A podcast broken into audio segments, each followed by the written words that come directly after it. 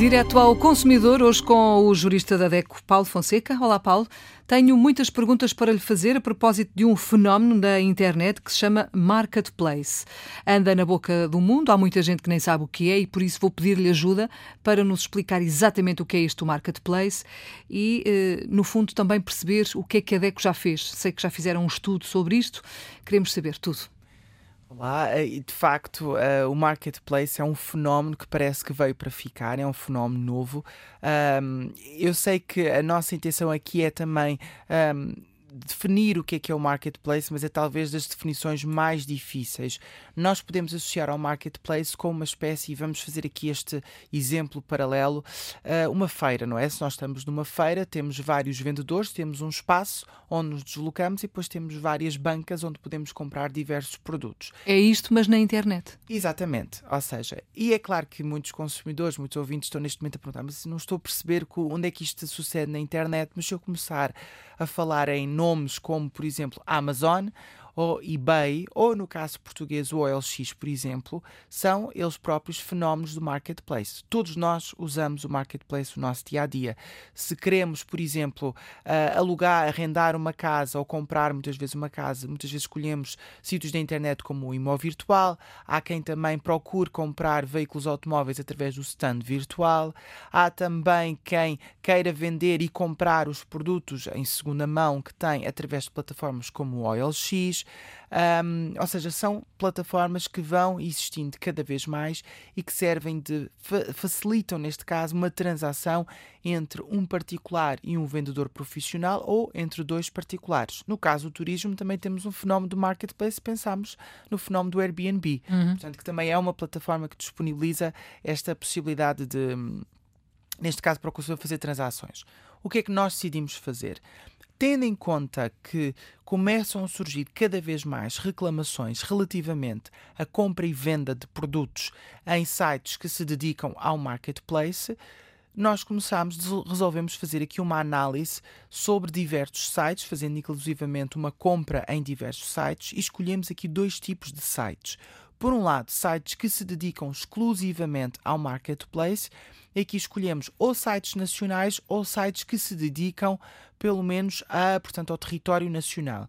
E aqui nós fomos incluir sites como um, o Alibaba, o AliExpress, por exemplo, fomos que se dedicam exclusivamente a, ao marketplace, mas também sites como Wish, a DOT, portanto, sites novos que estão efetivamente a surgir. O quanto custa, por exemplo, são plataformas que nós nos dedicamos a verificar, porque são plataformas de marketplace. Por outro lado, escolhemos também outro tipo de modelo que são, um, neste caso, sites ou plataformas que estão albergadas numa marca e a marca vende os seus próprios produtos, mas também incluem uh, este fenómeno do marketplace porque permite também a particulares adquirirem produtos a terceiros através dessa mesma plataforma.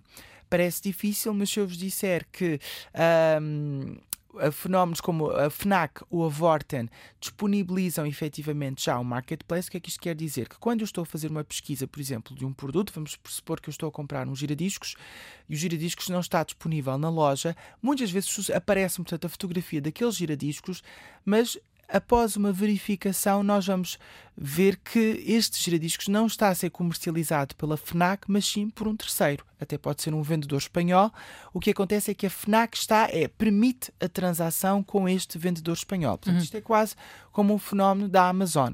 Portanto, nós fizemos aqui uma análise sobre estes, esta, esta dupla tipologia um, de sites e de fenómenos de marketplace. E a conclusão é que chegaram? As conclusões não foram assim tão positivas, ou seja, a primeira conclusão é não é uma questão de violação da lei que está aqui em causa, mas é uma questão de vazio a nível da própria legislação. Porquê?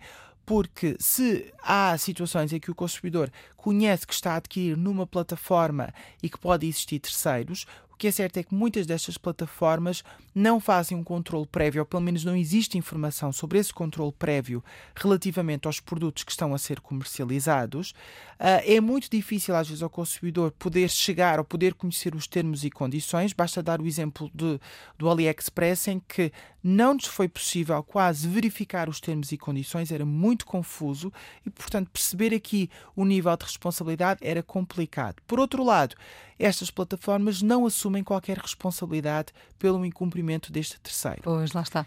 Depois também tivemos o outro lado, de, outro revés da moeda, de sites como a FNAC ou a Vorten, que, por exemplo, disponibilizam já estas plataformas de marketplace, têm termos e condições do próprio marketplace e são termos e condições que até estão bastante completos em termos de informação ao consumidor, no entanto, se eu fizer a compra através de, destes sites e estiver a comprar ao terceiro, os termos e condições que, são, que me são disponibilizados são os termos gerais do marketplace e não os termos específicos da minha compra. Porquê? Porque aqui o que estas duas plataformas nos dizem é que não assumem qualquer responsabilidade a nível da transação entre, uh, portanto, o, o terceiro, neste caso, quem me está a vender o produto e o próprio consumidor. Isto é problemático, não é uma questão de ilegalidade, mas é uma questão de estarmos aqui a trabalhar num vazio que é cada vez maior. É natural que o legislador, quando criou, portanto, as regras relativamente quer à compra e venda, nomeadamente nas vendas à distância e no cumprimento dos contratos, ah, não pensou neste tipo de fenómenos e, portanto, não pensou que podiam haver aqui várias partes envolvidas no negócio. Mas é possível, mas é necessário ter isso em consideração agora. O que a DEC defende, e portanto é isto que é a nossa reivindicação, é que para o consumidor não interessa se eu estou a adquirir a um terceiro ou, neste caso, à própria plataforma. Tem que estar eles, protegido, não é? E todos eles têm que ser responsáveis por esta compra e venda. Porquê? Porque há um modelo de negócio que já é definido pelo próprio site Marketplace. Basta pensar no caso da Uber, não é? Uhum. Nós utilizamos a Uber, mas a Uber é responsável pelo cumprimento do contrato e é uma plataforma que gera vários serviços de deslocação em que entram vários motoristas. É esta, portanto, a nossa conclusão principal deste estudo e a nossa reivindicação. Muito bem, tenho, tenho para mim a ideia de que é um assunto a que vamos voltar certamente mais vezes, porque está, estão agora a começar alguns problemas e também a falar-se disto, não pela primeira vez, mas mais, eh, mais vezes. Eh, é um assunto do dia a dia, marketplace. Paulo, obrigada por ter vindo. Paulo Fonseca é jurista da DECO. A DECO, já sabe, está connosco diariamente no Direto ao Consumidor.